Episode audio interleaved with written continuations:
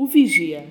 Havia um homem surdo que era utilizado como vigia, pois o general considerava que, por ter essa característica, ele se distraía menos que os outros. O ideal era que, além de surdo, o vigia não tivesse olfato, paladar e o sentido do tato, para não ser desviado para outros assuntos que não os de vigiar as fronteiras do país.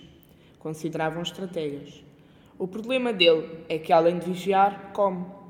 Dizia-se por vezes, em voz baixa, em jeito de recriminação. A preocupação pela vigilância aumentou.